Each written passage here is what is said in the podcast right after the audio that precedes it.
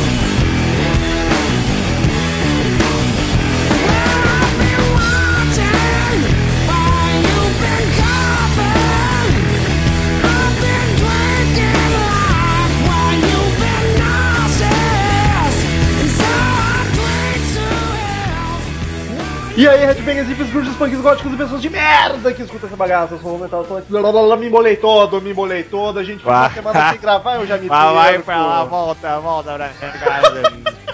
Está Ok. começando agora mais um episódio do podcast Crazy Metal Mind. Não vou gritar porque estou com a voz debilitada. Tenho aqui comigo Daniel Gerardi. É, sou eu mesmo. E temos aqui novamente, agora voltou, vai trabalhar direto, Douglas Hammer. É isso aí, galera, do podcast de rock and roll mais querido da podosfera. Não é o mais rock and roll da internet, hoje é o mais querido. É, vamos começar a fazer novos slogans. O slogan é clássico, eu vou, eu vou se o se Metal registrar a empresa, cara, eu vou cobrar direitos autorais pelo slogan. Fa- faz mais Faz. slogans pra gente vender mais camiseta. E, e eu quero começar o podcast já dando um aviso maravilhoso aos nossos queridos ouvintes. Dá, dá, dá, dá o que tu. Aviso, zo, zo, Quero avisar a todos vocês que estão ouvindo, acompanhando o podcast pelo iTunes ou pelo site, que agora o Crazy Metal Mind tem um grupo de discussão no Facebook. Quem quiser entrar é só solicitar lá que a gente põe pra dentro. Então, tu, querido ouvinte, eu sabia que o Douglas ou o Daniel ia pensar bobagem. Se você, querido ouvinte, quiser participar, a gente comenta sobre muita coisa de música lá. Você pode conversar com os podcasters, com os outros ouvintes, é bem bacana. Inclusive, o assunto deste episódio foi sugestão dos ouvintes lá. A gente teve que gravar meio que de última hora, então a gente pediu pro pessoal do grupo dar sugestões. Uma galera deu um milhão de sugestões, muitas sugestões boas pra caramba. A gente até ficou em dúvida entre várias e escolhemos essa, que é o primeiro álbum do Audioslave, o homônimo. Olha só, retornando às raízes do podcast, até com, a- com as palavras. E eu vou ver rapidão aqui quem foi que sugeriu, porque eu acho bacana dar o crédito, querido ouvinte, Arthur Xavier. Ele disse pra gente gravar de Audioslave e estamos aqui gravando sobre esse belíssimo álbum. Muito bem.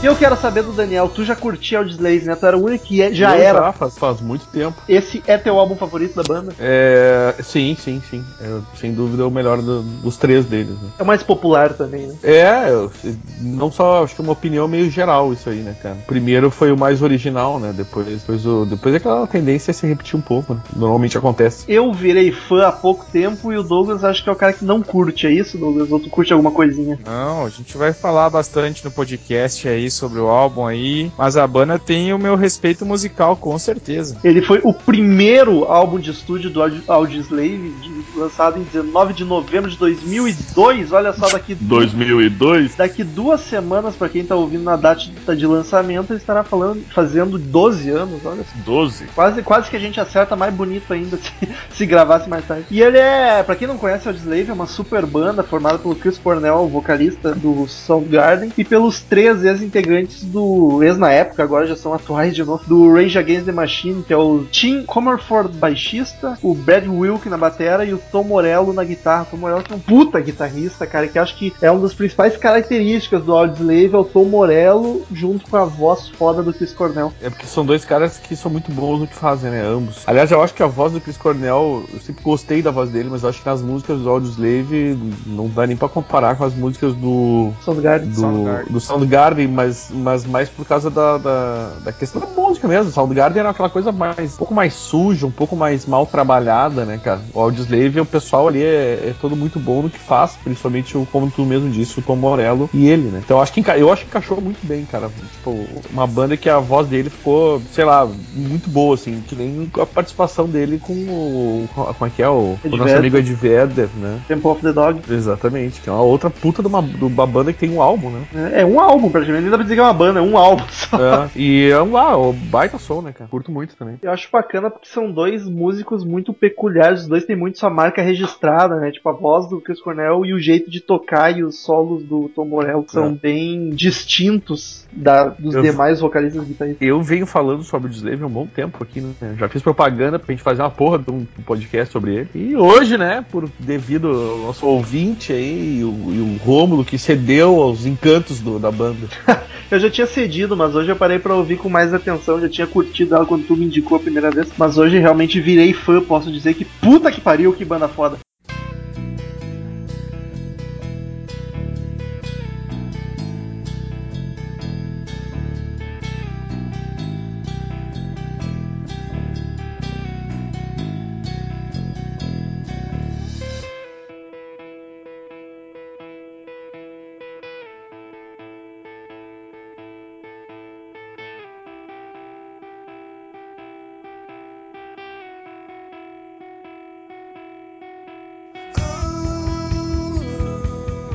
Já comentando um pouquinho do Chris Cornell aí como vocal, tudo que eu ouvi até hoje do Soundgarden eu achei ok, é bom, mas não me chamou muita atenção. Só que, porra, É cara, isso. no Audioslave, puta que pariu, velho. Eu acho é foda. aquele, aquele negócio assim, tipo, nas músicas do Soundgarden, ele nunca parecia que ele nunca teve muito espaço pra mostrar o que ele podia fazer, tá ligado? Exato, e elas são mais tranquilinhas, parece, né? Mais, sei lá, mais melancólica, mais arrastada. Mais arrastadas, né? E aqui ele senta a voz. E o que eu acho foda é que, tipo, parece que ele tem dois timbres, tá ligado? Daniel, que é vocalista, Sim, pode explicar ele- melhor. Ele, é o Daniel ia dizer isso aí, mas o cara, o Chris Cornell, é um, é, músico, é um músico conhecido justamente pela sua habilidade vocal e pelo seu alcance vocal, né? É porque ele canta os versos normalmente assim com uma voz tranquila, doce, suave, aveludada e meio grave até. E quando ele grita, cara, vira um, vira um agudo rasgado foda pra caralho. É. Meio Robert É é Plant, é- mais rouco e mais agressivo. Tipo, ele, ele encontrou o vocal dele nesse tipo de vocal que ele faz, que é muito hard rock, né, cara? É. Diferente do, do grunge, né? Exato. Mas o que eu, eu acho bizarro é porque muda muito de uma voz pra outra Sim. dele, tá ligado? O calmo é muito diferente do, do agressivo. Daniel teria as vendagens pra começar já dando uma noção pro Cara- povo da popularidade desse belíssimo álbum. Quero, São quero várias números, coisas. números, Lombardi. pra, pra comentar. O fato é que no final das contas, eh, ele, ele chegou a tre- três vezes platina nos Estados Unidos, cara. O álbum. Nossa. Isso é muita coisa, muita coisa. Tá mais E- uma banda, lembrando que é de 2002 o álbum 2002, os- a internet já 2000. tava aí vindo, então os álbuns já estavam vendendo menos. E o Like a Stone foi a, a música, né, que falaremos em seguida. Foi, ela foi indicada pro Grammy de 2004 como melhor performance hard rock. E não ganhou, né? Mas teve lá na. Eu até fiquei curioso de saber, eu queria até ver se eu acho quem ganhou esse, que eu. Que, né, performance hard rock em 2004, quem teria ganho? Importante é competir, né, gente? É porque eu, tipo, eu não consigo ver uma banda que pudesse ter ganho, assim. Pois é, eu vou 2004. cara. Pesquisarei vamos. Mas é que hard rock, eles colocaram o Slave como hard rock, né? Então pode ser qualquer É que tem muito a ver, né, cara? Tipo, é um vocal, guitarra um pouco mais. É, é. Mais pesada. Esse álbum né, ele dá uma flertada mesmo. né, Trabalhadinha. Eu considero ele uma, uma flertada, boa palavra. Uma bela flertada com hard rock. assim. Tipo, ele tem essas características de hard rock, principalmente no vocal e até nos riffs, só que, cara, eu encaixaria ele como stoner. Nosso penúltimo podcast falando de stoner rock, porque ele é- tem uns riffs, só que eles são sujos pra cacete, tá ligado? São pesados, são aquela. Sei lá, eu achei que combinou muito com, o stoner que a gente comentou pelas outras bandas, até uma certa semelhança, assim. É, então eu posso dizer que eu gosto de Stoner mais do que eu pensava, né? Eu acho Mas que sei sim, lá, tu cara. só não parou pra ouvir direito as bandas. né? Eu não sei, eu não sei. Não, eu já, já. Durante o podcast eu pude aprender algumas coisas do Stoner que eu nem não, não, sabe, não consegui identificar. Porque eu acho que muito que vocês falaram naquele podcast é, tem um pouco de razão, porque a gente não consegue definir às vezes o limite, o que, que é Stoner. É difícil, é difícil. Mas eu, eu diria que o Audioslave é uma banda de stoner com um vocalista grunge cantando hard rock. Se é que dá pra entender, tá ligado? É, seria o. Porque faz sentido, porque alguns chamam o Audioslave de pós-grunge. Teve aquela discussão que o Stoner é um pouco do pós-grunge também, né? É, ele veio junto, mas acabou se Então faz- destacando depois. É, Cara, é um rock eu alternativo, falou, é, cara. É que o alternativo se, enco- se encaixa Ah, em eu não quantos consigo, cara. segmentos? Eu acho é, que o rock alternativo né, é, é- rock alternativo é muito pop pra ser Audioslave, tá ligado? Eu não Entende? sei, Eu acho alternativo pra mim tem que ser mais malucão, tá ligado? É. Pixies da vida. Algo um mais mais- viajandão. É, é que essa, esse é o esse é o conceito do, do, do alternativo. É que o alternativo, cara, é isso que eu ia falar, ele se encaixa em, em diversas sonoridades, né? Muito Não abstrato. É, mas É o- eu ia falar, cara, né? que, que esse, É por ser o primeiro álbum da banda aí, eles conseguiram. Pô, é o Rage Against Machine mais o Chris Cornell, na moral, né? É. Resumidamente. Isso, isso. E, e a diferença, né, do, do Zach de la Rocha ali com o Chris Cornell, a diferença vocal é bem. Os dois são bem diferentes, né? Não tem, um não tem nada a ver com o outro. E o. E o. Literalmente gritante. E a banda. E a banda, cara, assim, eles seguem o Tom Morello, né? Um, que nem o Metal já falou. É um guitarrista que segue. É um puta guitarrista, né? Mas é um guitarrista que segue um- uma, uma constante aí de, de riffs marcantes nas suas músicas, né? Até porque ele tem uma, uma puta influência do Kiss, que é a banda que mais influenciou a carreira do Tom Olha Morello aí, olha aí, olha aí, olha. que o contraponto do, do vocal excelente do Chris Cornell com a guitarra excelente do, do Tom Morello não combinou em nada, cara. Não, eu não, cons- não encaixou em nada, né? Esse é o melhor álbum da banda e eles encaixaram. Falando, eu que ouvi o álbum inteiro hoje só, mas eu já tinha ouvido outras músicas anteriormente e, enfim, assim, eu não consigo. Pra mim, não, não tem uma qualidade heterogênea o álbum, ele não é completo, mas eu não fiquei com. Ouvindo pela primeira vez esse álbum hoje, não tive uma boa impressão. Já não tinha antes, agora menos ainda. Eu só tenho duas palavras pra complementar o que o Douglas falou. Tá maluco. E eu, dizer, eu digo, e eu digo um pouco mais, eu achei que o Mendes não ia mais gravar com a gente.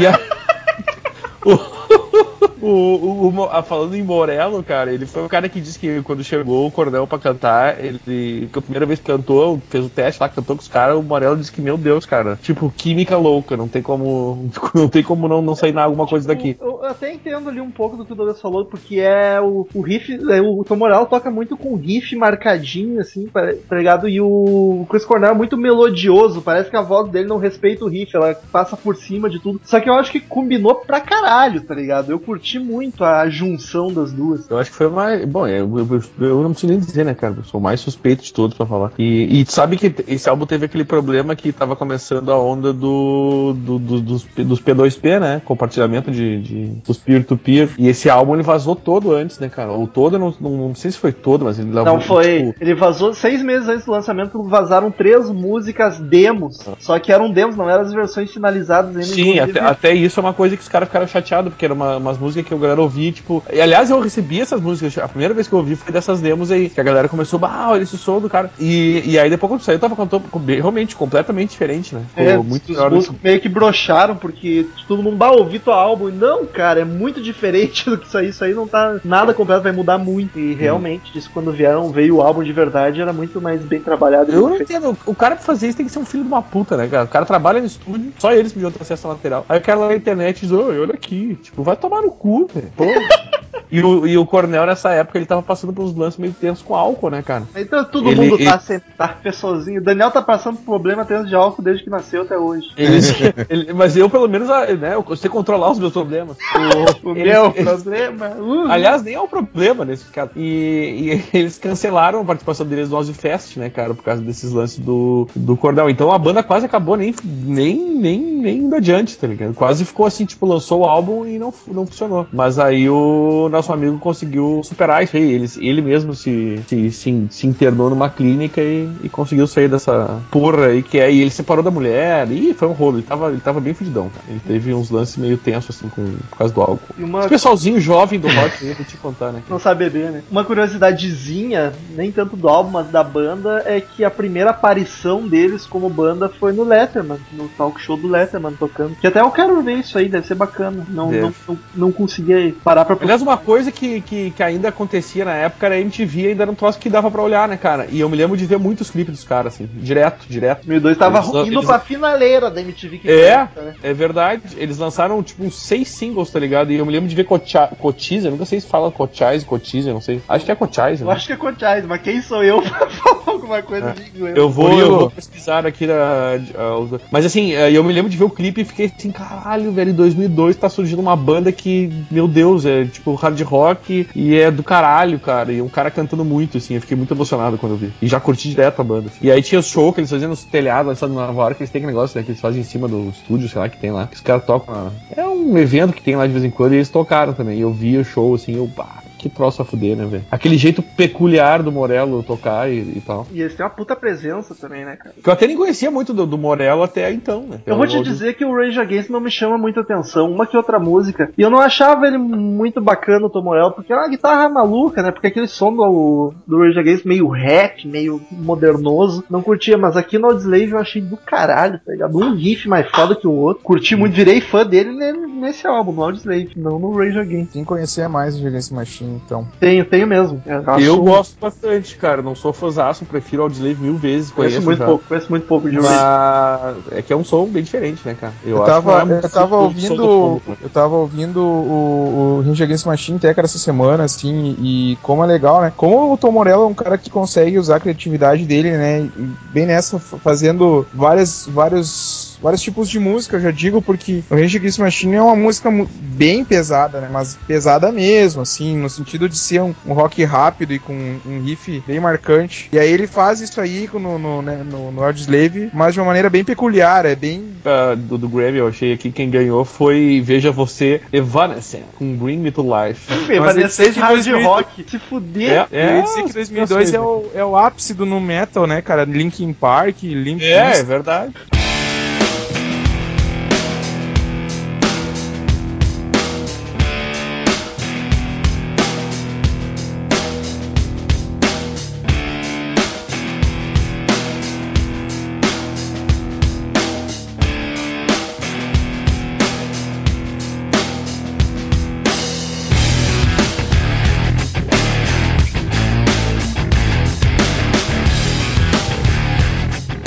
Gente, a capa. Eu acho ela bem bacana. Cara, não foi o cara que fez pro Pink, Pink Floyd as capas, não? Eu, eu achei bem parecido também. Não Por sei, isso eu achei. mas Diz que é o acho... tal do Storm Torgerson, que é um cara que tinha um. Ele era tipo líder de um grupo de artistas aí. Que, e, e eu, pelo que eu sei, ele fez, fez alguma coisa pro Pink Floyd. velho. Tá E bem isso aí que o Douglas falou. Tu olha, tem muito cara de capa de Pink Floyd, né? Tem- Melhor É. do que a última do Pink Floyd, inclusive. Não gostei da última, do Endless River. Também não. Mas é, a capa eu acho muito bonita. É o logo da banda, né? Esse foguinho, é uma chama. É, e tipo, ele faz uma chama num lugar que, é, que é- tem um vulcão, né? É, Ativo. ou é outro planeta E- ou é num vulcão, porque assim. É, é, até pela, dá pra ver pela cor do, do solo, né? E o cara, aquele tinha um. A princípio eles queriam fazer com um cara nu ali olhando, mas é, no final das contas ficou com um cara vestido, né? Porque esse cara meio naquela de sabe como é que é nos Estados Unidos, né? Ah, meu Deus, tem uma bunda na, na capa. Pô, mas ia ser um peladinho lá de nada bem fino. É, nem ia dar pra ver nada, tá ligado?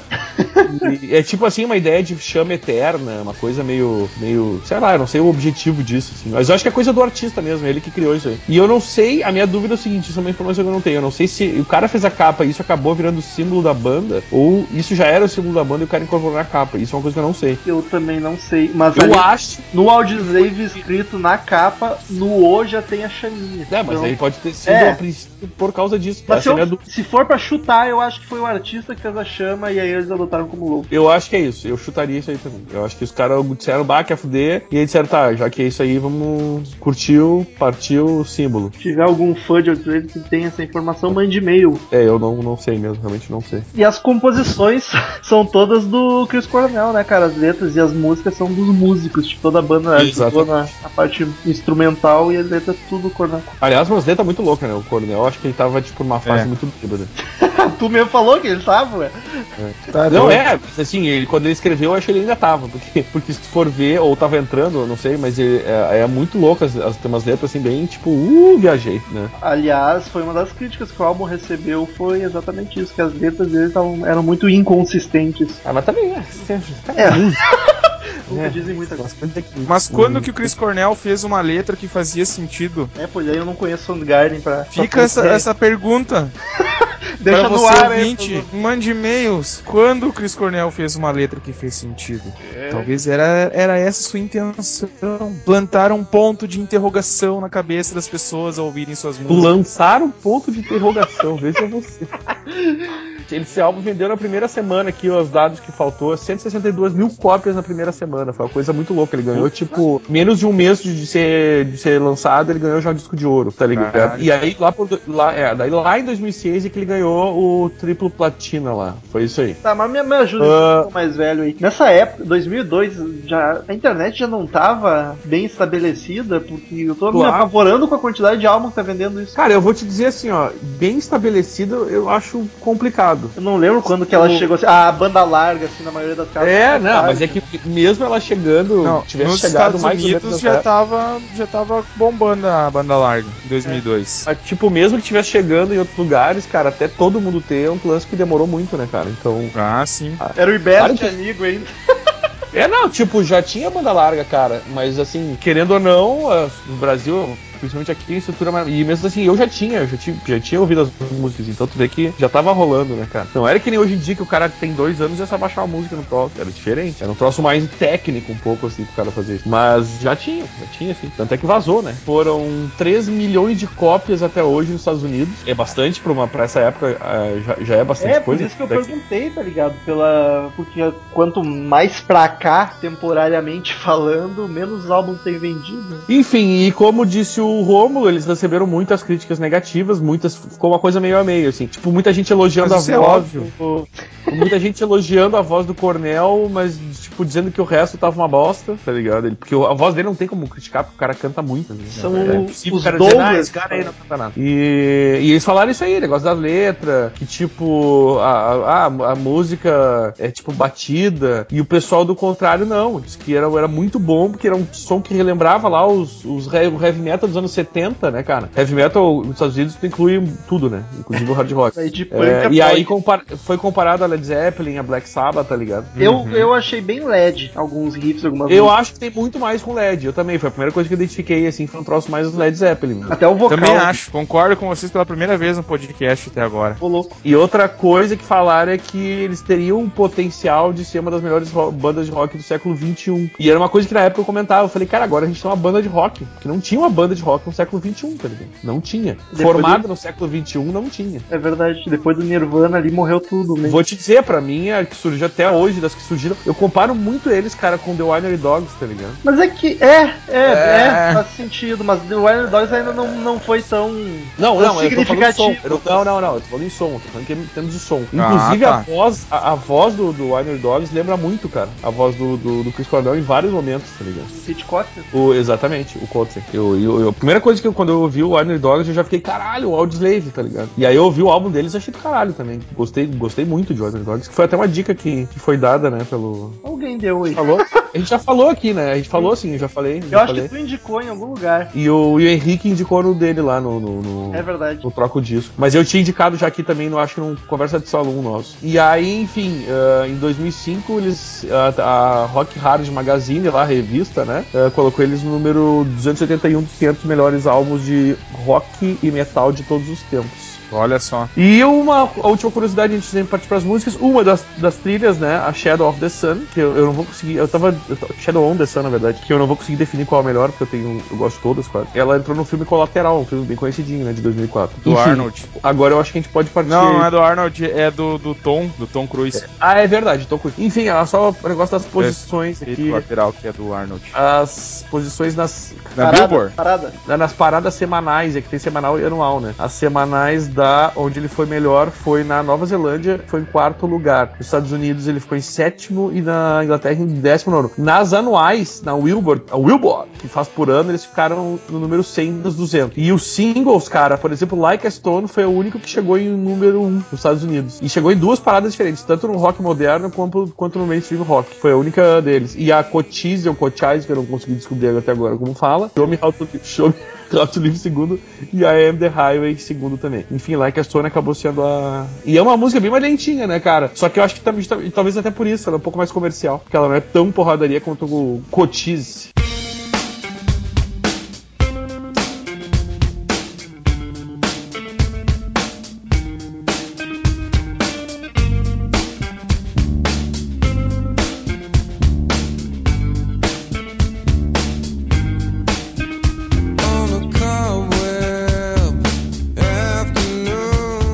Já vamos pras músicas agora sim, porque, gente, é 14 músicas, não tem como a gente passar todas uma por uma, senão o podcast vai ficar gigante. Então vamos comentando as músicas assim, como o Daniel já começou puxando elas meio solta e vamos que vamos. Tava falando de Like a Stone, né? Eu tô falando de Like a Stone, que é a quinta música do disco. É, ela é a meio baladinha do álbum, né, cara? Ela é a pra, Exato. pra tocar nas rádios, é calminha e Bem bonitinha. comercial, aham. E, e teve clipe dessa música, tinha lá o, o- eles filmando os olhos verdes do, do nosso amigo, né? E era- Do Frank. é, não, não, Frank são os olhos azuis. É verdade. Aí, e aí era tipo todo um climinho, assim, mas era ba- baita som também, cara. Eu, eu, eu, eu acho que assim, ó, até pra dar um resumão aqui meu, velho, que a única música que me desagrada um pouco, assim, que não é que eu acho ruim, mas que acho que termina melancólico o disco é a The Last Remaining Light, que é bem arrastada, né? É, mas cara, vou Eu te, acho. pro final do álbum eu já tava bem. Ai meu Deus, não acaba nunca, tá ligado? Eu acho que É, se o. cara, são 65 minutos de música, tá ligado? Isso é Exato. difícil de ouvir. Eu não hoje, acho, né? não acho nenhuma ruim. Todas as músicas do álbum curti, achei todas boas. Se eu ouvir separado cada uma delas, eu vou achar do caralho todas. Só que, puta, ficou maçante pra cacete, cara. 14 músicas, uma hora e cinco, foi muito. E aí acaba se tornando muito repetitivo, tá ligado? Querendo ou não, as músicas são parecidas. E aí, pá, as últimas ali eu já nem consegui prestar muita atenção. Mas eu curti todas, todas. Que bom. É, né? eu, eu a, a única que eu, que, tu, que, eu- que eu acho assim um pouco abaixo das outras é Last Remaining Light. Eu realmente, cara, eu não consigo decidir qual a música é a minha música preferida. Pra mim é muito difícil decidir, cara. Cara, eu, consigo- eu achei a Show Me How to Live. É, live your life. life. Tá, descobri. É, é, é, já viu? ó, O Murilo acabou de responder. Como é que é, Murilo? Pera aí que o Murilo caiu aqui, só um Ah, já fechou, mas já não. Acho, mas eu aí é uma coisa suspeita, né? Mais uma vez pra falar que a Cotis seria minha favorita porque talvez tenha sido a primeira deles que eu ouvi. E eu acho tipo muito empolgante, tá ligado? Tu cantava Ela ela, começa, ela começa com aquele lá muito louco e é, o troço cara, e ela vem, é vem foda. e explode e fica uma loucura, velho. Que, então que jeito bom de começar um álbum, tá ligado? É um chado de guitarra e a bateria até que de repente, pum, explode num riff muito foda. me- a melhor Led Zeppelin estilo, tá ligado? Melhor estilo Led Zeppelin aquele riff. E aí já entra o vocal do Cornel em cima. Puta que me pariu. E aliás, cara, o cara já essa- se molha todo na primeira música. Tu não te lembra que a, a Inject tocava essa música, né? Sim, sim, eu falei aí, mas acho que tu não ouviu, tu, tu cantava ela, né, cara? Isso, eu, eu conheci ela por te cantando, com a Eject, finada E Eject. Os caras queriam explorar aquele vocal rasgado e já escolheram essa aí. Eu, bah, achei demais. É uma puta música. É trimpolgante de cantar, assim, de ouvir. Então eu tenho. Sou suspeito, mas eu, por muito pouco, assim, eu tenho que botar ela como minha. Se tiver que escolher ela, acho que eu ponho ela como minha preferida do álbum. E ela é daquelas músicas que parece que elas já nascem sendo um clássico, tá ligado? Porque, puta, tu escuta ela pela primeira vez e tu, cacete, parece que já ouviu alguma vez, de tão foda que ela é, cara. Só tem uma coisa pra te dizer, tá? Diga. Fala aí, Murilo. Ela fala de um chefe indígena, né, cara, que famoso, famoso na história, que mataram a família dele e ele saiu passando a faca, passando a peixeira em todos os colonizadores americanos. É o chefe todo sentado. Cara, eu o gosto bastante da música, cara, porque ela parece um hard rock bem clássico, como vocês falaram. E ela tem um, um riff bem forte. E o Chris Cornell tá, tá com um vocal. Aí ele combinou com a guitarra, que é uma das duas, três músicas do álbum que ficou legal a combinação Chris Cornell e Tom Morello. Falo mesmo. Tá maluco, quer com... O, o Do- o Douglas ele tá, com algum, ele tá com algum problema, cara. Acho que ele tem que. Isso é tem que- amargor no vamos, coração. conver- vamos conversar, cara. Vamos conversar. É amargor no coração, é falta Não, de álbum- e abraço. E, e, Depois cara, eu, vou, eu, eu vou fazer minha resenha aqui do álbum aqui, cara. Eu já tô com ela, com ela pronta aqui. Tá, mas tu acha, faz cara, umas, que gente- tu acha que Faz umas duas horas, cara. Não, cara, mas é que tem que. Tem que ter uma pessoa que não, não. Tem que ter pelo menos uma pessoa no podcast que não babe ovo do álbum sempre, cara. Que tipo assim, ó, o álbum é o melhor da minha vida, não sei o que ele tem. Tem um cara assim, é, eu acho meia boca mesmo. Hoje é a minha vez de, fazer esse papel. A esse gente um papel papel de vilão tá? aí. Um papel de Mendes, só pra dizer, não é vilão. Não, não. O, ô, meu, eu- falando de Like a Stone, eu ia falar aqui sobre ela antes da gente cortar pra Cotim. E, Saúde. e a Like a Stone, ela chegou, cara, tipo, na década, se eu não me engano, foi em quinto lugar como melhor performance de música alternativa, né? Olha Da- na- na- nas paradas alternativas, na verdade, não a música em si alternativa. Ficou em quinto lugar, cara. E ficou em oitavo lugar agora, veja bem como a gente tava falando no começo, no, nas performances de rock, das paradas de rock. Esses Olha rótulos serão sempre um problema. É, é verdade. Isso, é- isso, eles estão muito num limiar, assim, e eles saíram muito numa época que tava tendo essas coisas, então é, é bem complicado mesmo fazer essa. decidir o que, que acontece com esses caras. Eu ainda voto pelo hard rock, só queria dizer. Eu falo no Stoner. E, cara, a, a Laika Stone eu acho foda que no- do meio pro final ali ela deixa de ser plugada e vira acústica, tá ligado? Vira só o violãozinho e o vocal. É, fica mais delícia ainda quando ela vira acústica. E, cara, é, eu tô atropelando, mas eu preciso. Essa música lá que eu preciso falar, tá ligado? Fale. Mas Eu diga. queria, fal- eu queria falar de Cotis também, mas eu tô com essa minha internet não tá me ajudando. E não, o lance do. que essa música é uma coisa. Ela questão é muito depreta, tá ligado? É uma música que eu. Obviamente É. que foi nosso, foi nosso amigo, Cornel. né? O Cornel, que. que, Cornel. que, era- que fala sobre um, um cara velho, tipo, que perdeu toda a família, os amigos, e tá esperando, tipo, morrer, assim. Basicamente, essa é a melancolia da música. Tu vê que o cara tava num clima Uma- super legal, né? Eu ia fazer a mesma piada do Douglas. Christian. Cornão, tá ligado? Mas é uma das músicas que mais fez sucesso comercial desse álbum, né? Da questão, Por quê? talvez a que mais fez, né? Mas é, é, foi sim. A gente tava comentando isso justamente porque ela tem essa pegada um pouco mais comercial, porque ela é um pouco mais lentinha, sem muita porradaria, que é o típico do, do, do, do resto do álbum do Audioslave, né? Eu acho que outra junto com a Like a Stone é I Am the Highway.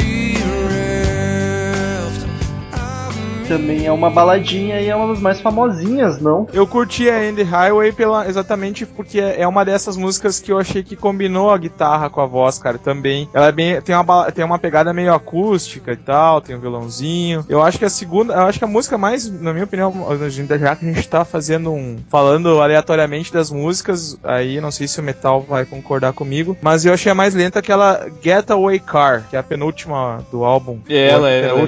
É, é. Ela- Ela é mais calma, é uma das mais. Eu acho que essa pra mim é a mais mais calma, assim, mais levezinha do álbum. Bem, ficou uma- a- um negócio bem mais tranquilo em relação às outras músicas que são mais pesadas, aceleradas, enfim. Até porque é, eu acho que quase todas elas no refrão, mesmo as mais baladas, elas dão uma animada, dão, ficam mais pegadas no refrão. Até as melancólicas. Mas a I Am the Highway eu acho que é uma das mais famosas. Que eu, que eu ouvi ela e já conhecia, tá ligado? E ela é bonita pra caramba. Mas eu prefiro. cara, o, prefiro o- as mais eu- animadas. Eu vou te dizer que ainda pra falar de todas as músicas, então eu vou dizer basicamente a mesma coisa. Mas eu acho o vocal dessa música muito legal. O, o jeito que ele canta, sendo a música lenta, eu acho que dá, dá um diferencial, daquela quebrada um pouco, que tu mesmo comentou, né? Que às vezes se repete um pouco. E eu acho que essa música dá aquela quebrada e o vocal fica lento, mas fica rasgado e fica, fica muito, muito a fuder, velho. Eu ia comentar que vocês falaram de Show Me How to Live e é a é a minha música preferida do álbum também, Metal. Olha só. Puta, cara, ela é. Ah, que música espetacular. Concordo com sua pessoa, é um rock bem, bem clássico, bem old school, um riff bem marcante. Outro o- riff bacana. O Cornel começa gritando já. Não, gritando não, tô louco, gemendo. Ele começa gemendo. É, E fica lindo, cara, lindo. E aí, tipo, eu acho foda porque a banda ela tem muita presença e não tô falando assim só visual dos caras correndo no palco. É uma presença sonora, tá ligado? É uma banda forte, tipo, que a gente costuma falar em alguns podcasts, é um soco no peito ah, o som deles, quando não são as baladinhas calmas. Isso que eu acho foda. E essa aí é uma das que mais dá pra notar o- a diferença de vocal do Cornel, que ele canta mais tranquilinho, com a voz aveludada, e quando ele vai pro refrão, com a parte mais agitada, ele grita enlouquecidamente. E, puta, é um frenesi exuberante, do início ao fim. Show Me How to Live é a música, talvez é a música mais hard rock do álbum. Todas têm um, um quê de rock mais pesado e tal. Eu curti mais exatamente por ter essa, essa semelhança com o hard rock mais presente nessa música. É Uma boa música, cara, Show Me How to Live. Música, voltando só na outra que eu queria fazer o comentário da, da M da Highway, ela chegou número 2 do Mainstream Rock Tracks, né? Que são as faixas do Mainstream Rock, e número 3 do Rock Moderno, que eles chamam, né? Aí tu vê, uma música fica bem posicionada no mainstream rock e a outra no alternativo rock, tipo, dois opostos, tá ligado? É, porque é, é, é que eu, é, essas definições é muito complicado, né, cara? De, É de- que eu acho que quando não se- se encaixa em nenhum gênero, ela é classificada como alternativo. Pode ser, isso, pode que eu, ser. por isso que eu falei que era uma música. É nesse sentido, não. Eu sei que o alternativo ele leva É, o selo se ali do The Cure e tal. Não, The Cure é que gótico. todo mundo fala. É mas... gótico e New Wave. É, mas o próprio The Cure se auto-intitula alternativo, cara. Mas enfim, a, a questão toda é que é uma, é uma junção, né, cara, de dois elementos aí que. Eu ia falar, o Metal falou que, é que o álbum é todo repetitivo e tal, mas. E vocês falaram ali da, de, de, de ter uma, uma lembrança aí, uma lembrança bem presente aí do Led Zeppelin. Eu curto, eu, eu curti o álbum assim no sentido de ter também essa levada mais, mais old school, como a gente já falou em algumas músicas, mas tem uma música específica cara, que eu não sei se eu- talvez eu vou falar pra não ser também incorreta, que acho que é Hypnotize Notais. ou Hypnotize, enfim, Sim. acho que é Hypnotize, enfim. Me lembrou Black pra- Label Society. me lembrou, cara, sabe o que? Então tá, mas então não foge. Me lembrou Black Sabbath, cara. É, Black Label é filho do Saba, né? É, Principalmente então, o Zac. É. Eu acho que tá mais pra Black Label Society mesmo. É o Mas, vocal enfim. meio, parece que ah, ele botou uma batata na garganta, tá ligado? No É. verso, igual o, o Zac Wilde costuma cantar. Mas ele tá mais natural, cara. Eu, eu, eu- o Chris Cornell, assim, ele é um cara. É bem o que o Daniel falou. Que vocal. Cara, que voz que tem esse cara e como ele é afinado e, e- e como ele consegue um alcance vocal em diferentes, né? Diferentes notas e tal. Parece que ele não se esforça, né, cara? Parece que é tão de boa pra ele. É, tá- o timbre da voz dele colabora bastante. E ô, velho, e não é fácil fazer aquele vocalzinho ali, velho. Não, não é fácil, não é fácil não. Mas ao mesmo tempo eu, eu, eu ia comentar que ele, exatamente por não forçar tanta voz pra chegar, ele tá mais natural, né? Ele tá um- nessa música espe- especificamente. Eu diria que essa é a música mais, mais pesada do álbum e, e tem um, um, um quê assim de grunge também, alguns elementos presentes nessa, nessa faixa. É uma faixa bem interessante, é uma música bem interessante desse álbum, bem Mas ela é pesada, não de ser uma porrada, né? Ela é meio, tipo, ela é densa, parece uma textura meio mais dark, digamos assim. é, é, é que talvez até pela velocidade do baixo, da guitarra, Eu curti a bateria, cara. A bateria tá bem swingada, digamos Eu, ia, com eu, ia, eu até fiz aqui um,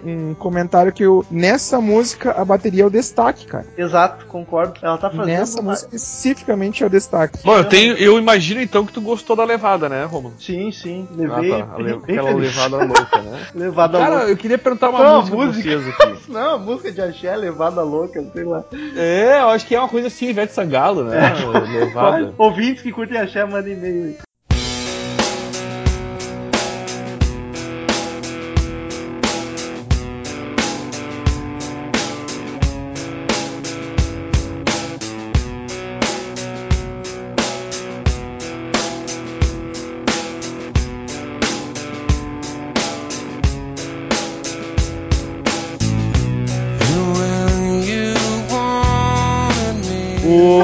comentasse, cara, e saber de vocês o que, que vocês acham de um outro single deles, que é o, o What You Are, né, cara? Cara, eu A já achei quatro. ela uma mais fraquinha. Não curti muito. Tipo, acho boa, Ela mas fala- em comparação às outras eu não achei grande coisa. Ela é Pro mais assunto. lentinha, né? Com o vocal É. mais suave. Mas ela também no refrão empolga, como a maioria delas fica mais pesada. É uma das oito músicas iguais do álbum, basicamente, assim, na minha opinião, né? Como o filme metal fala, na minha opinião de merda, né? É uma das, das sete, oito músicas que são iguais do álbum, assim, não, não se Eu- diferenciam em Eu praticamente vou, nada. eu vou estar discordando, mas ah, pra, pra mim, des- do- dos singles, é, a mais, é o mais fraco deles. É aquele que não me chama, Isso não aí, chega a me aí. chamar atenção. Não é, que É. ele diz assim, bah, What You Are, puta, essa música, sabe? Não tem essa. Que nem todas as outras ali que tu fala, tu pensa, já, na música já vem direto na cabeça e tu, puta do caralho. Essa já não, não, não, não chega assim. Não chega te dando um carrinho no cérebro, tá ligado? Concordo totalmente. Carrinho no cérebro é outra boa definição. E ca- uma, eu acho que nem foi single, mas. Carrinho no cérebro. Foi, foi single? What, What Não, não, a que eu vou citar agora. Ela, eu acho que poderia ser trocada, então tirar o What War por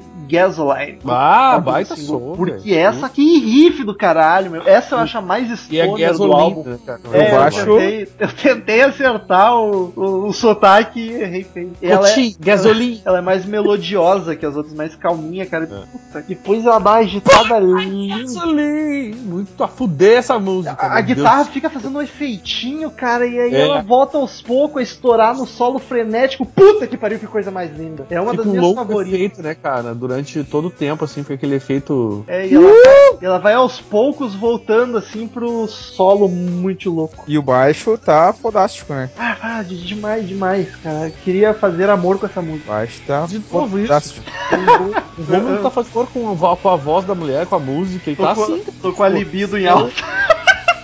O Romulo, a gente pode dizer que ele é um pansexual, né, velho? Estou viril. Ele come o que tem pela frente, né? É quase o Sergei. Voltando a falar de música pesada, de riff, pesada, como o Metal já falou ali, que é uma música que vai crescendo. Eu curti, cara, um, assim, mais ou menos, que eu achei o riff bem, bem legal ali, de Bringing Back Alive. Bacana. Bah, muito, muito bom, velho. Também vai- mais pesada, enfim, também bem marcante. Chris Cornell, tá, cara, não, não curti o vocal dele nessa. Não, não é que não curtiu cortar o.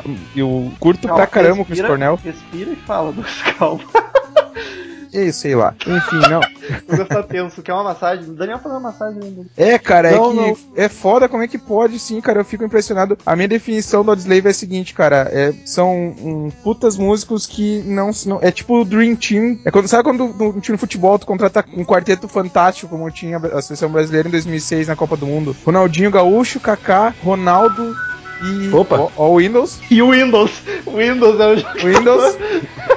Tela azul, mas enfim, é, é, o- é o quarteto fantástico não deu certo, tá ligado? Na minha opinião. Mas não, não Ah, desmerece eu nem um pouco, não, não, cai, não cai nem um pouco a qualidade musical do- dos artistas. Eu acho que foi uma experiência bem válida. Mas essa música é a prova viva, cara, que o Audioslave é uma, é uma música, é uma banda que é experimental. Ela não é uma banda comercial, assim. Ela, eles são uns quatro gênios musicais ali que cada um, dentro da sua criatividade, colocou ali toda a sua musicalidade e do jeito deles eles fizeram uma mistura que pra eles deu certo. Já emenda a nota. Mas que de repente pra 10 pessoas ali, ou 11, não deu. Já emenda a nota.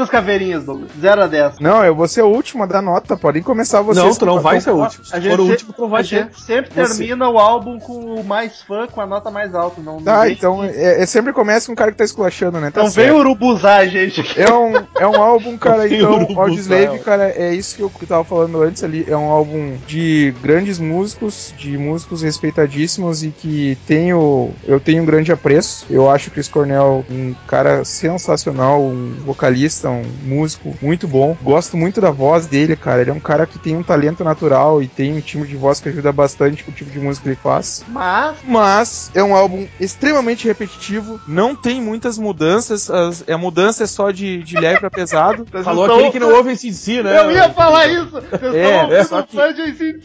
É isso aí, cara. Caras estão há três décadas fazendo a mesma música. Quatro. 41 anos. Fuder. O... Mas O cara enfim. até manda matar gente lá, o baterista. Pô, É, o baterista não tem o que fazer, manda matar os outros. A Aí. música é tediosa, tá ligado? Tem que se distrair com outra coisa. É. é isso.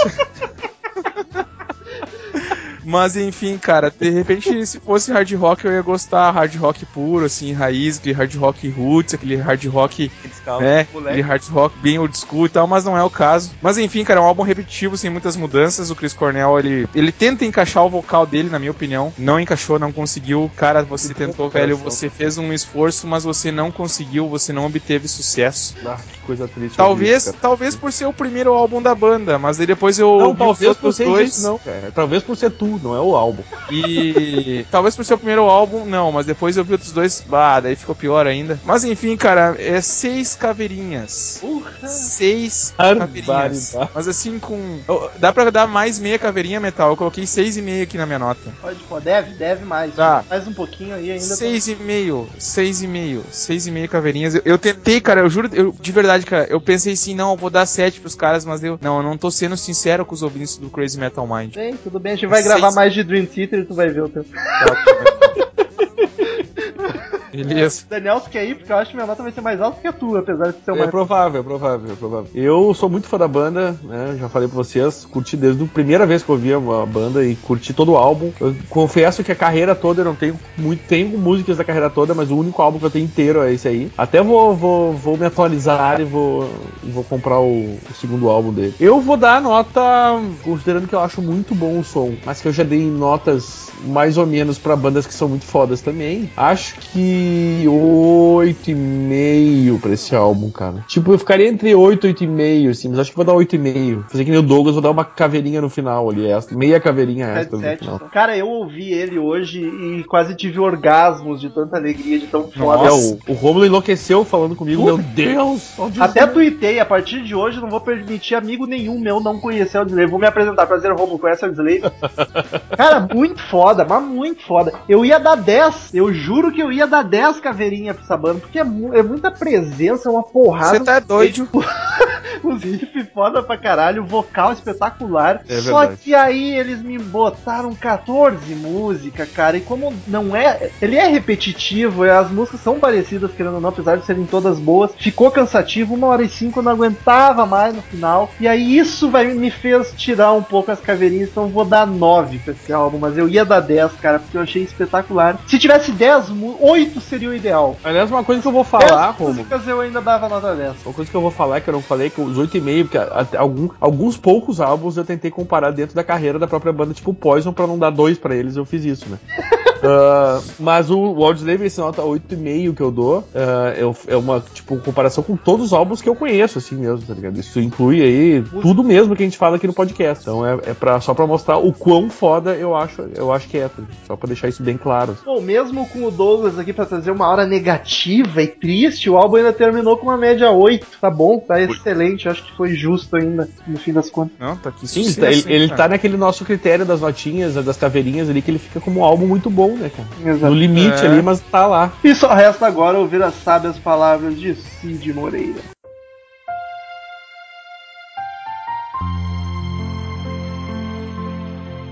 Essa música é o carrinho do cérebro.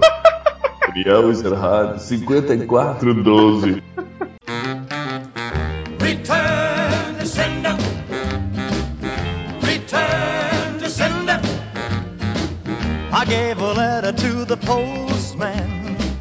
He put Então, queridos ouvintes, quem quiser mandar e-mail pra gente, clique em Fale Conosco no canto superior direito do site ou mande e-mail para crazymetalmind, arroba crazymetalmind.com, que é sucesso. A gente lê no ar no próximo podcast sua crítica, sua sugestão, que tiver vontade. Curta a fanpage no Facebook, facebook barra Crazy Metal Mind. Procure grupo Crazy Metal Mind que, e pede pra entrar lá que a gente coloca no grupo que a gente tá discutindo. Ai. Ou tem o link aqui embaixo no post. Ah, siga no Twitter, arroba Crazy Metal Mind, arroba Ezerhard, arroba Metal Romulo, ado- arroba Douglas Renner, Renner com dois N's. Assine no iTunes, pesquise Crazy Metal Mind no iTunes, que tu terá o podcast toda semana no seu iTunes. É que cada vez aumenta essa, esse texto. Claro, eu ia dizer isso agora, cada vez aumenta essa porra. E acabou, vai lá pro primeiro e-mail. E temos bastante e-mail porque acumulou de uma semana. Desculpa aí, ouvintes. E o Rômulo vai explicar em seguida, depois deste e-mail. Diz aqui o nosso amigo Ermac, mandando de novo aí, né, cara? Fa- Faz um tempinho que ele escrevia, né? Tava sumido. Diz- Dizer que desgraça, cadê o podcast? Ô seus gaúcho via... gaúchos viados, filhos da puta. Cadê a porra do podcast dessa semana? Estão achando que podem pausar sem dar um aviso? Nem fudendo. Essa semana quero que o pod... quero o podcast ou o bicho vai pegar. Com a palavra Rômulo, nós ficamos com tanto medo que gravamos o podcast, mas Rômulo, por favor, explique. Primeiro, tá aí o teu podcast, então o bicho não vai pegar. E segundo, cara, a gente avisou sim, seu infeliz. Cadê ele? Não foi dar like na fanpage? Não segue a gente no Twitter, o filho de uma mãe? A gente avisou em todas as redes sociais que pegou fogo aqui, a gente teve um incêndio no escritório Crazy Metal Mind, e aí não rolou podcast. Inclusive, não ia rolar nem essa semana. Mas daí a gente ficou com um pouco de medo ali do bicho vai pegar e a gente resolveu gravar. Mas, então, é só se ligar nas redes sociais que a gente sempre avisa quando dá merda. E ficamos uma semaninha, mas já voltamos com tudo. Voltamos com tudo. Ah, aposta os Douglas ou vou eu? Pode ir você. Lucas Lopes mandou um e-mail aqui, assunto opinião e sugestão sobre o podcast 160 Prog Rock. Ele diz o seguinte, acho que é novo aqui. 160? Olá, metaleiros de merda, kkkk. Tenho 31 anos e escrevo no 20 de 31? janeiro. Não sei se ainda faz algum sentido, visto que o episódio já é meio antigo, mas vai lá. Lembrando, podem mandar e-mails sobre qualquer episódio que a gente lê, não importa se é antigo. Gostei bastante do podcast 160 sobre rock progressivo. 160? Porém, acho que faltou falar sobre duas escolas bem relevantes do estilo, que são a italiana e a alemã. Puta, mas daí ia entrar numa vertente muito específica pra gente que não manja muito. Tem que reclamar pro. Quem é que tava gravando? Nem lembro mais. Era o Henrique, né? Era o Henrique que gravou esse episódio. Acho que sim, cara. É isso, isso que ele tava delirando lá com as bandas. É, Era o Henrique e o Marcel, era o Henrique e o Marcel. Tem que Isso mesmo. isso Principalmente no que se refere aos anos 70. Ouso 70? deixar aqui sugestões como os alemães do Eloy, o- provavelmente o álbum Inside, Down e Power and the Passion. Passion. mesmo. The Passion. Novalis, que em alemão não sei como é que é a pronúncia, Novalis, Não vale. Novalis. Não vale. O álbum homônimo e o Sommer Sommerreben. Sommerreben. Someraben. Someraben. Sommerreben. Sommerreben. E quanto aos italianos, vale muito a pena conhecer a Premiata Fornelia Marconi. Forneria. Premiata Forneria, Marconi. Storia di un minuto per un amico. Esses dois álbuns. Vai, vai lá, Daniel, que o teu italiano tá bom. Piglietto. Mario. Cala a boca, Douglas Viado. It's me, Mario! Não, é tu mesmo, Douglas. Museu Rosenbach. Olha, já ficou tudo misturado aqui. O quê? É, museu italiano, museu em alemão, Rosenbach. Não tem como falar o Rosenbach com sotaque italiano, né? É. Pode. Rosenbach. Zaratustra. eu falo. Gorlami. Antônio Margarete. No mais, deixo aqui minhas saudações e parabenizo pelo belíssimo trabalho. Então estão aí as sugestões de bandas prog, falo pra caralho da Alemanha da, da Itália, que, pá, puta, tem que reclamar pro Marcel e pro Henrique, pra nós ia ser complicado. É verdade, meu amigo, é verdade. Esse podcast de prog foi um azarão nosso, né? A gente gravou na, na boa ali, sem esperar grande coisa, e, puta, o feedback foi muito positivo. Foi uma avalanche, cara. Eu fiquei realmente impressionado com, com a resposta que a gente teve. Vai que é tua, Douglas. O próximo e-mail é do nosso ilustre amigo Guilherme Ribeiro. É isso aí. Ele, ele mandou o seguinte. E aí? E aí? Que podcast nostálgico, gente. Douglas de volta, vinheta do Murilo, o inglês impecável do metal. Me lembrei que já são quase quatro anos ouvindo esses Quatro? malucos falando de rock. Da época que eu ia pra escola e ficava rindo sozinho, que nem um retardado, toda vez que o âncora do podcast soltava sua risada icônica. ou pulava feito uma mula. Nada a ver.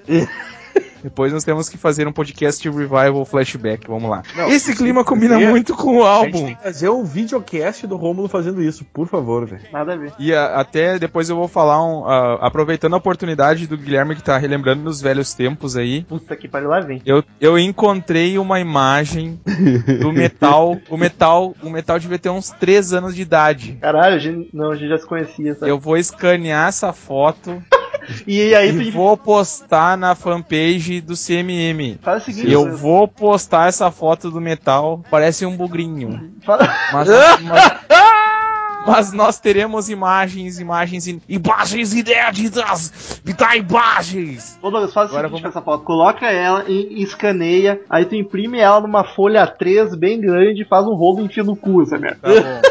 Daí, Continua aí, o amigo. Daniel achou engraçado. O Daniel achou engraçado. E esse clima combina muito bem com o álbum, que é um perfeito exemplo das, das da música dos anos 80. Brothers in Arms, ele se refere, o último podcast do Dire Straits. que ficou sensacional. Mas sem exagero e a falta do senso de ridículo característicos da época. Beleza. Esse álbum me, me faz lembrar as inúmeras horas que passei jogando GTA Vice City, que é talvez a mídia que melhor recria esse universo oitentista Justo. na minha infância. É bem um jogo, um baita jogo. Enfim, um álbum extremamente bem feito. E que com o seu, e É, que com o seu, Faltou faltou uma palavra ali. é um dos responsáveis por me fazer aprender ou tentar a tocar sax. Daí, PS, ele manda aqui, respondendo a uma pergunta que o Daniel fez há uns 5 podcasts atrás, e que ele nem lembra mais. Aqui em Roraima, mesmo, meu filho, minha Ó. memória tá uma merda. aqui em Roraima, eu vejo como eu tô falando, aqui em Roraima todo mundo fala Roraima, em vez de Roraima, mesmo que as duas formas estejam corretas. Falar com A fechado aqui no táxi, por exemplo, é garantido que você vai rodar três vezes mais do que necessário com o taxista. Então tá, esse é o nosso amigo Guilherme Ri- Ribeiro, então, de Roraima. Roraima. Vocês já sabem, ó, fica a dica pros amigos ouvintes que estiverem viajando para Roraima, quando De vocês chegarem lá, vocês falam Roraima. Daí, então já,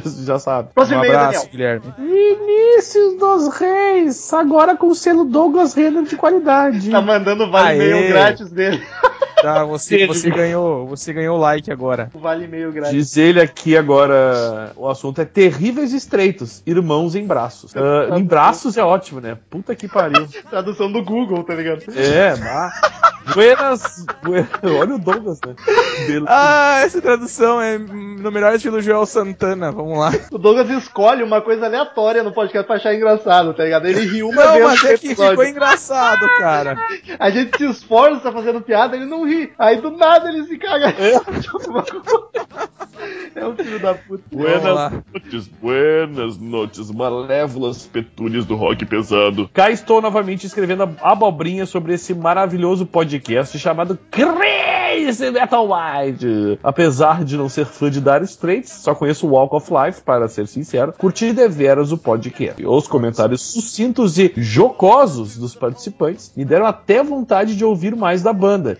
Foi adicionada à lista de ouvir depois, entre aspas. Como não tenho nada para comentar sobre o assunto em si, só estou mandando esse e-mail a fim de contar pontos no quesito ouvinte assíduo, faz muito bem. Deixo a, chu- do, deixo, pontos para os meninos. ah, é, é, deixo a sugestão de um podcast sobre a banda Yes. Yes. Vai rolar, com certeza. Oh. Sim, vai, sim. Uma das principais do rock progressivo e de uma belezura sem igual. Espero que com, cer espero que com certeza role. Já adiantei aí. isso, nada mais a dizer. Afago. Cara, vai sim, porque essa é uma das minhas favoritas do prog, é foda pra cacete. Só vai demorar um pouco, a gente acabou de gravar um de prog, cara. Apesar que o, o feedback foi tão positivo que é capaz de voltar mais cedo. É verdade, cara. Foi, foi. Ah, sou eu, Lucas Rafael Ferraz. Assunto flauta nervosa. Puta, mais gente pedindo prog. Vocês estão malucos? Assunto, assunto flauta nervosa. Ele diz o seguinte: Olá, seres rockísticos. Cada um dá um adjetivo diferente pra chamar a gente, né? Como vão? Eu vou muito bem. Comecei a ouvir o Crazy Metal Minds por invocação, recebi. indicação. Rômulo- Nossa, tô louco. Por O Você tá Rômulo doido? vai bem. O, o Rômulo vai bem. Eu, eu só não vou de táxi se eu estiver em Roraima. Mas é um mito das piadas esse Daniel. Vai pro Praça é Nossa, meu amigo. Depois eu reclamo porque que o Douglas não ri, né? Vamos se fuder também. Por indicação recebida no dia do podcast, estou achando muito foda, muito foda. Apenas reiterando, olha só, achou muito foda mesmo. Enfim, estive ouvindo dezenas de episódios e navegando por este belo e musical feed. E não encontrei nenhum episódio dedicado à banda Jethro Tull, seja no geral ou focada a um álbum. Cara, tu não encontrou Nesse por um momento- simples motivo, é porque não tem mesmo. Eu ia dizer, o Rômulo nesse momento se chicoteia. enquanto, porque né? Não pode- Por, por enquanto, porque, cara, temos muitos fãs de Jethro Tull na É equipe. uma pressão, assim, psicológica já da galera pra gente colocar isso aí. Fica então minha sugestão e meu pedido, apelo, imploração, súplica por um Calma. episódio sobre esses caras do quais sou fã visceral. Chegou ao extremo da cara de pau de me oferecerem sacrifício como auto-intitulado especialista para auxiliar no que for necessário para que tal episódio fenomenal, fantástico, fascinante, fodástico se realize para o deleite de todos os tão. Brasil afora. Grande abraço e até mais. Lucas Ferraz, então, vamos caminhar pro departamento de Veja Bem. Mas o. O, o Jet Tutu vai rolar sim. Não sei se vai vir primeiro da banda ou de um álbum, provavelmente o Aqualum, mas vai rolar algo deles em breve, em breve. Venho pensando há um Vai. tempinho já. É, cara, como vocês podem perceber, caros ouvintes, inclusive agora o nosso amigo que deve estar mais atualizado ainda na vida CMMiana, já que ele é um ouvinte novo, a gente tem muitos pedidos e tem muita coisa que a gente realmente tem que gravar, cara. E é um problema muito sério. isso. Tem muita coisa. Bastante. Audioslave já estava na fila há um tempo, não, tudo bem, não é um clássico, mas é um álbum que eu já estava querendo falar há muito tempo e agora finalmente eu consegui, cara. Veja você que loucura. Pra alegria do Douglas. Por favor, Douglas, disserte aí, leia. O, o nosso e-mail do nosso amigo Guto Frigo, é o Augusto Frigo. Guto. Mas o que é isso? Porque eu apelidei ele de Guto. A partir de agora eu vou chamá-lo apenas de Guto Frigo, assim como o nosso amigo Bola eu chamo de esférico. Então o Guto, o Guto mandou o seguinte, Guto Frigo ele mandou lá 100. Bem bicho esse Douglas, mas tudo bem. Olá pessoal do Crazy Metal Mind. Olá. Estou muito contente, contente enquanto escrevo esse e-mail. Hoje, no dia 8 de novembro, Oito. completaram-se 100 edições que acompanham esse podcast. Detalhe, detalhe, detalhe, detalhe. Hoje, no dia 8. Ah, não! O dia 8. O dia 8 é no futuro. A gente tá gravando antes do dia 8. Eu, Ah, o cara, meu, ele mandou um e-mail do futuro, eu estou chocado. é, eu acho que ele tentou falar hoje, no dia 8, porque o podcast vai no ar no domingo, mas domingo é dia 9, então você errou, mas tudo bem, eu entendi sua, sua tentativa e achei bem bonito. Na verdade, o hoje dele era dia 3. Eu não sei se ele errou, mas era dia 3 de novembro. É que Então, o 8 no tá dia- perto do 3.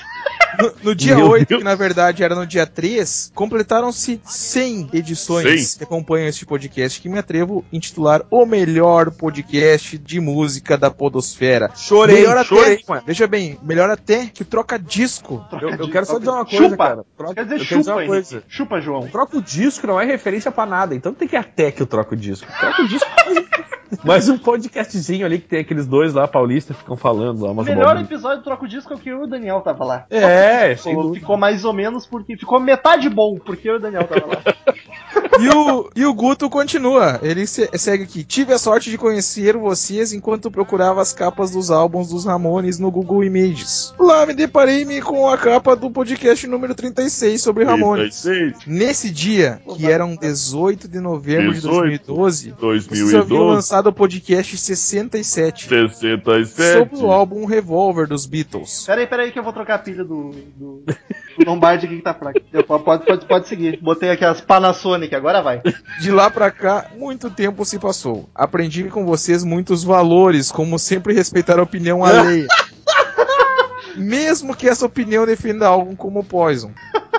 E pode Aprendi a abrir meus Audioslave, né, cara? Vai lá. Aprendi a, abrir, aprendi a abrir meus horizontes musicais sem medo de ser feliz. E também conheci diversas bandas das quais jamais teria contato se não fosse por vocês. De nada. emocionado, tô quase Ficaria o domingo todo discorrendo elogios ao programa. Domingo. Mas vou no- terminar o e-mail por aqui desejando muita sorte a vocês e que todos tenham a oportunidade de ouvir mais 100, 200, Ei, 300 200, programas. 300?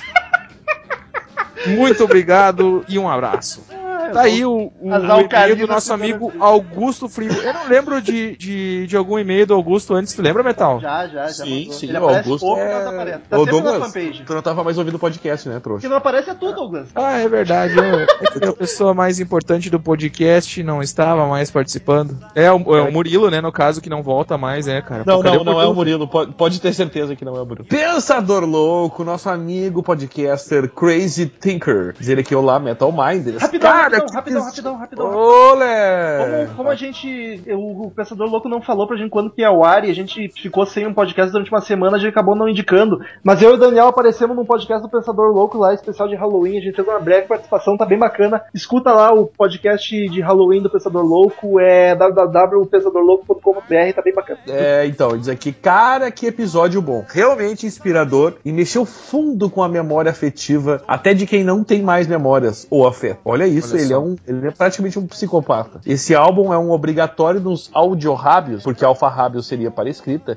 de qualquer bom ouvinte de rock e Mark Knopfler sempre estará em minha lista dos 10 melhores guitarristas de todos os tempos. Devo concordar com o amigo. Não sei se Eu nos também. 10, mas ele, ele é muito foda. Brothers in Arms é um álbum muito bom e a canção homônima é minha favorita indiscutível. As legal. texturas de guitarra na música são quase palpáveis e muito ao contrário de serem usadas só para causar tristeza no ouvinte, afinal é uma música anti-guerras, elas transformam a música num mantra que você nem ao menos ouve, você apenas sucumbe a ele. Olha que, Que paixão. bonito. O resto do álbum não fica muito atrás. Money for Nothing tem um dos melhores riffs de todos os tempos, hein? E nem ligo pro fato de Your Last Trick ter sido nos anos 80 sinônimo de trilha sonora de motel barato. Cultura inútil a respeito da música Money for Nothing. Isso seria quase um PS. Não é um PS, mas seria. A ideia da letra brotou na cuca do Knopfler quando estava em uma loja de departamentos e viu alguns carregadores de eletrodomésticos falando da banda, Dire Straits, quero dizer, e mencionando que isso não era trabalho de verdade. que Gente famosa da música não tinha que ralar. Por isso, os cabras carregando caixas e reclamando da dureza da vida no clipe. Enfim,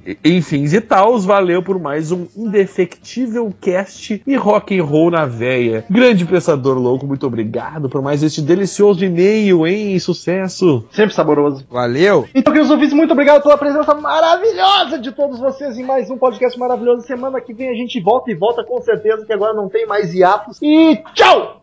Mentira! Mentira! Ai, tá, Tu tchau. nunca sabe se vai ter um imprevisto, né? O... Vai, vai que o. Ou como diria o Henrique, né? O Romuleira. Vai que dá uma merda aí. Cara, o, o senhor é meu pastor e nada me faltará. Estamos encerrando. Obrigado pela presença de todos e no próximo tem muito mais.